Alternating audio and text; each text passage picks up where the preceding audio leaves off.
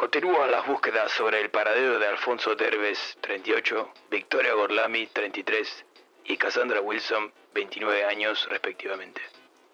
La policía aún no logra conectar las tres apariciones, pero sostienen que deben estar relacionadas de una u otra manera. A pesar de que caminan a ciegas, los investigadores no descartan la posibilidad de encontrarlos con vida.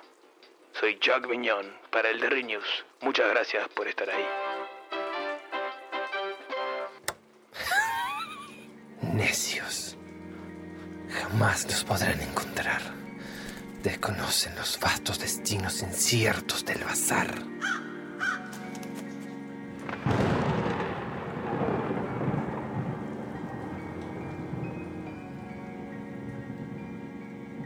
Bienvenidos a la segunda temporada del Bazar de los Tormentos.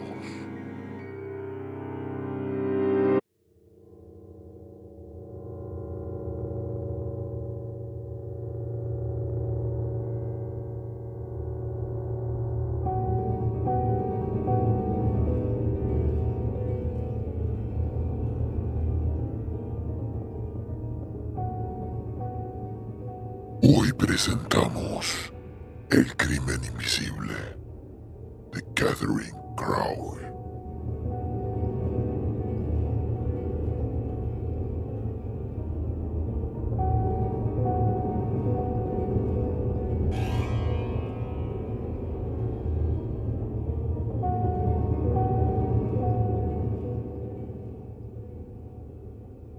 En 1842, en el barrio de Marylebone, se derribó una casa a la que ya no acudía ningún huésped, desde hacía ya muchos años, y cuyos propietarios se negaban a gastar más dinero en reparaciones. Sus últimos habitantes fueron el mayor W, su esposa, sus tres hijos y su sirviente. El mayor W, que desempeñaba un digno cargo en la intendencia, había insistido innumerables veces a sus superiores para que le permitieran cambiar de vivienda. El alquiler del inmueble estaba a cargo de la intendencia. Como esta autorización demoraba, alegó para justificar su revestida insistencia que la casa estaba embrujada del modo más desagradable. Todas las noches las puertas del salón se abrían violentamente. Se oía un ruido de pasos precipitados, una respiración ronca y luego dos o tres gritos horribles y la pesada caída de un cuerpo contra el piso.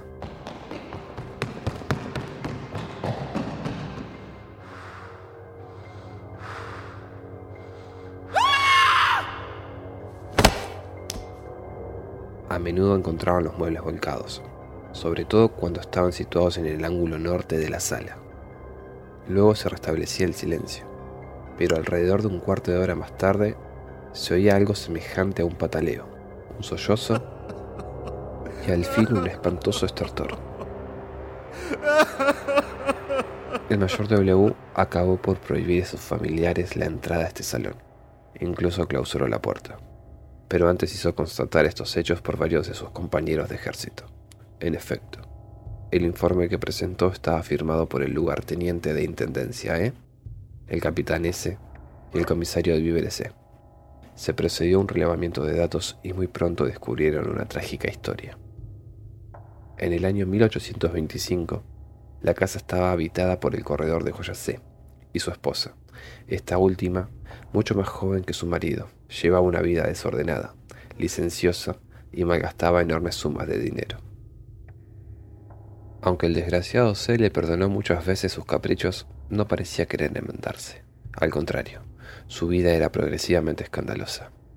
C, empujado por la amargura y los celos, se dio la bebida.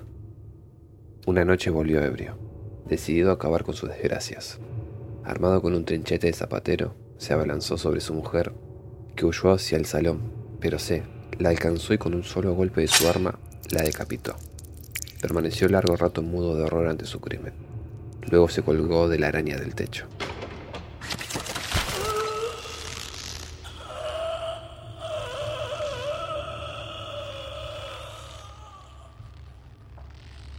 Desde entonces ese horrible asesinato se reproducía cada noche, de una forma audible, pero jamás los espantados testigos vieron la más mínima aparición, solo los ruidos fantasmales que se repetían con una perfecta exactitud.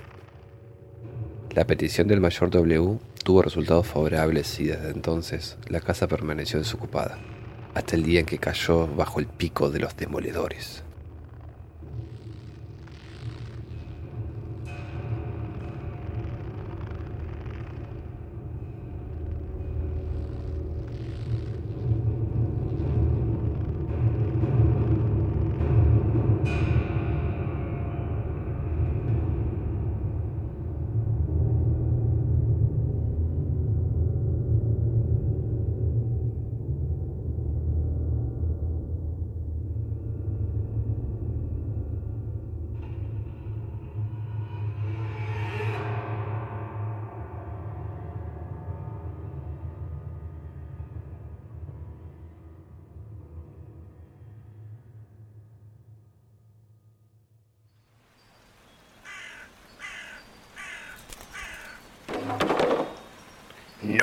Plutón. Quita tus estúpidas alas del anaquel. ¿Es que acaso no eres consciente de lo que puede ocurrir si uno de esos objetos llegase a sufrir el más mínimo daño? Maldito seas, Plutón. Concebido en la maldad fuiste. Por ella vives. Tu alimento y bebida son la muerte y la destrucción.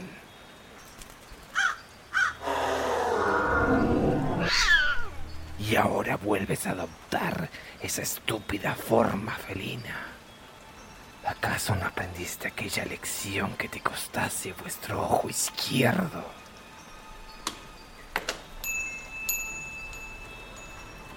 Aquí se suma uno más para los anuncios de búsqueda.